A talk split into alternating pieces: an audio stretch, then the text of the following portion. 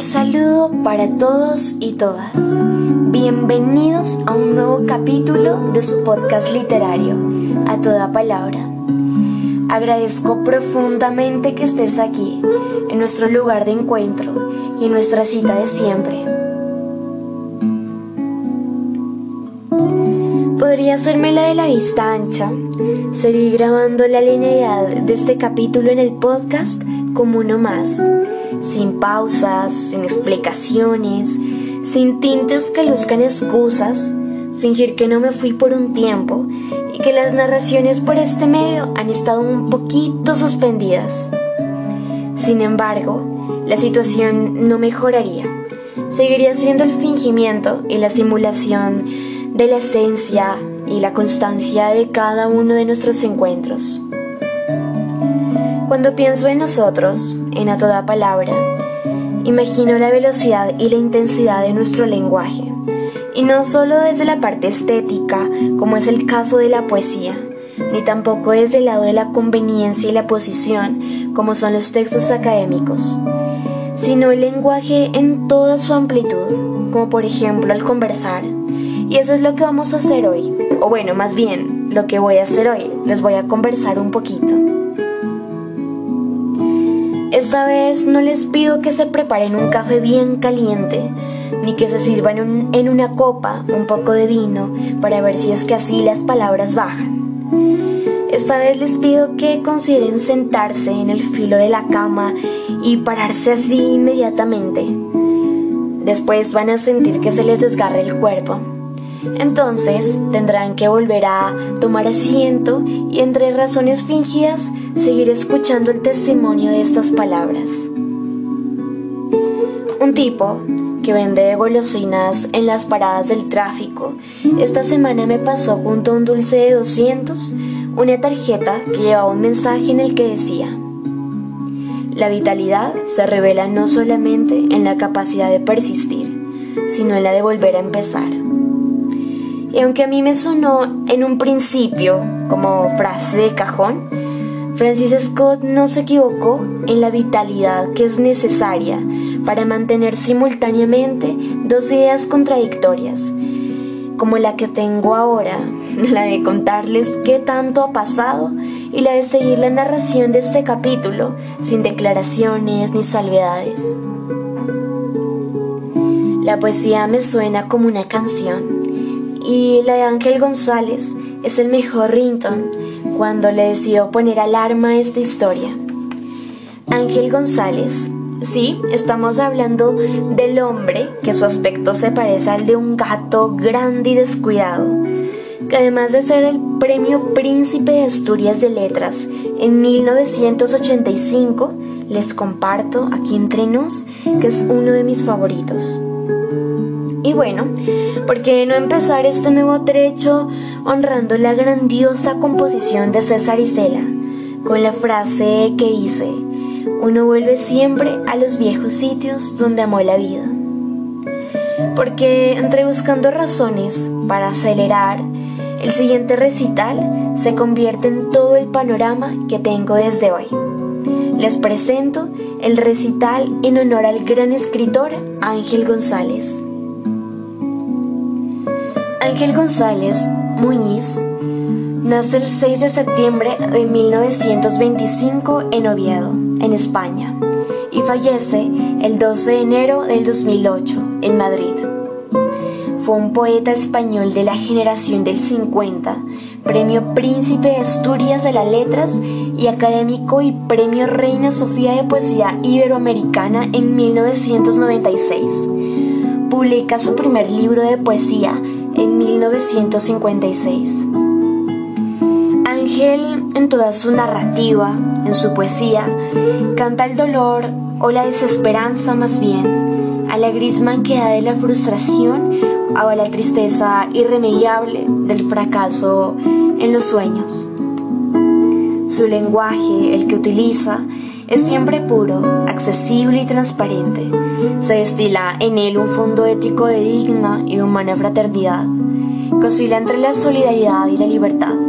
Este aspecto es similar al de otros colegas generacionales, como es José Ángel Valente, Jaime Gil de Diezma y Carlos Barral.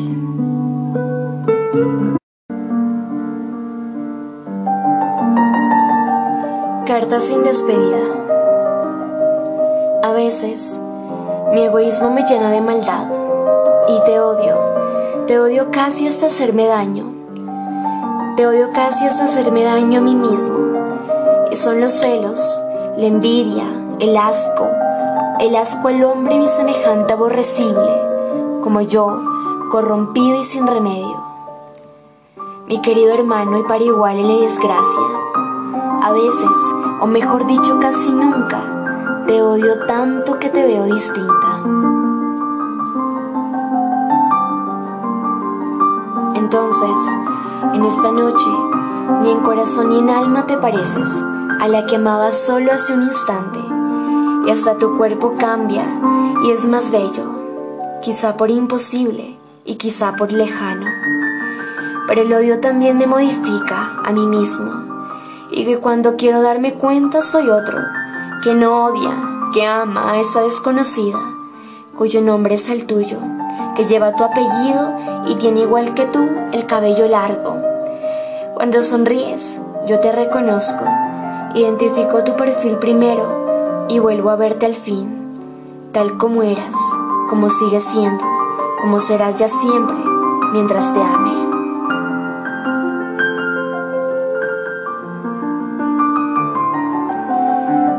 ¿Cómo seré? ¿Cómo seré o cuando no sea yo?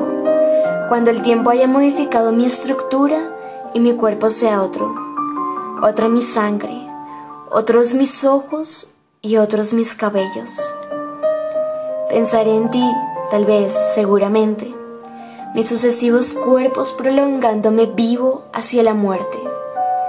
Se pasarán de mano en mano, de corazón a corazón, de carne a carne, el elemento misterioso que determina mi tristeza. Cuando te vas, la que me impulsa a buscarte ciegamente, que me lleva a tu lado sin remedio, la que la gente le llama amor, en suma. Y los ojos, ¿qué importa que no sean estos ojos? Te seguirán a donde vayas, fieles.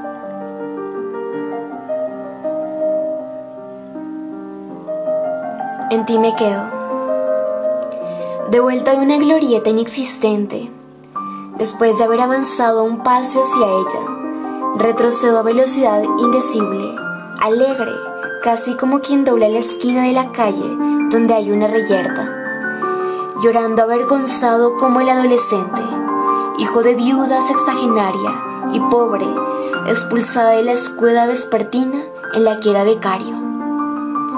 Estoy aquí, donde yo siempre estuve, donde apenas hay un sitio para mantenerse erguido.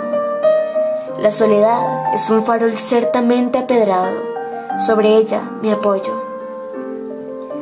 La esperanza es el quicio de una puerta de la casa que fue desarraigada de sus cimientos por los huracanes.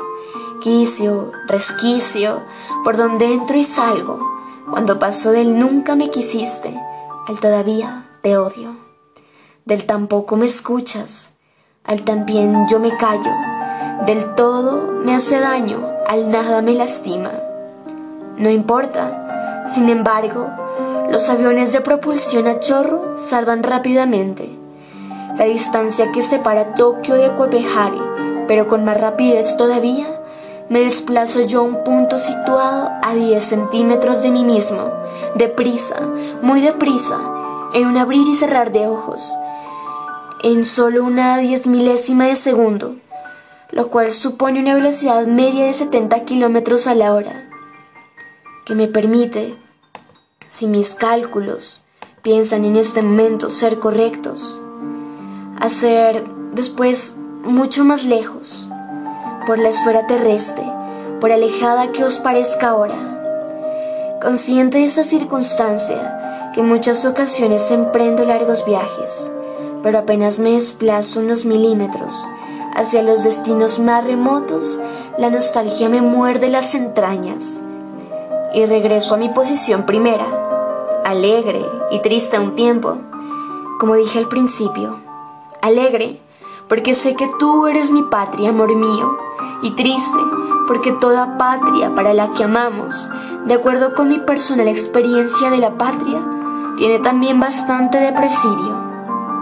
Así, así en ti me quedo, paseo largamente tus piernas y tus brazos, haciendo hasta tu boca, me asomo al borde de tus ojos, doy la vuelta a tu cuello, desciendo por tu espalda, cambio de ruta para recorrer tus caderas, vuelvo a empezar de nuevo, descansando en tu costado, miro pasar las nubes sobre tus labios rojos, digo adiós a los pájaros que cruzan por tu frente, y si cierras así los ojos, como también cierro los míos, y me duermo a tu sombra como si siempre fuera verano, amor, pensando vagamente en el mundo inquietante que se extiende, imposible, detrás de tu sonrisa. Me basta así. Si yo fuera Dios y tuviera el secreto, haría un ser exacto a ti. Lo probaría a la manera de los panaderos cuando prueban el pan, es decir, con la boca. Y si ese sabor fuese igual al tuyo, o sea, tu mismo olor o tu misma manera de sonreír, y también de guardar silencio, y de estrechar mi mano estrictamente, y de besarnos sin hacernos daño. De esto sí estoy segura, pongo tanta atención cuando te beso. Entonces, si yo fuese Dios, Podría repetirte y repetirte, siempre la misma y siempre diferente, sin cansarme jamás del juego idéntico, sin desdeñar tampoco lo que fuiste, por la que ibas a ser dentro de nada. Ya no sé si me explico, pero quiero aclarar que si yo fuese Dios, haría lo posible por ser Ángel González, para quererte tal como te quiero para guardar con calma que te creas tú misma cada día, a que sorprendas todas las mañanas la luz recién nacida con tu propia luz, y corras la cortina impalpable que separa el sueño de la vida, resucitándome con tu palabra. Lázaro alegre, yo, mojado todavía de sombras y pereza, sorprendido y absorto en la contemplación de todo aquello que, en unión de mí mismo, recuperas y salvas, mueves, dejas, abandonado cuando luego callas. Escucho tu silencio, oigo, oigo constelaciones, existes, creo en ti, eres y me bastas.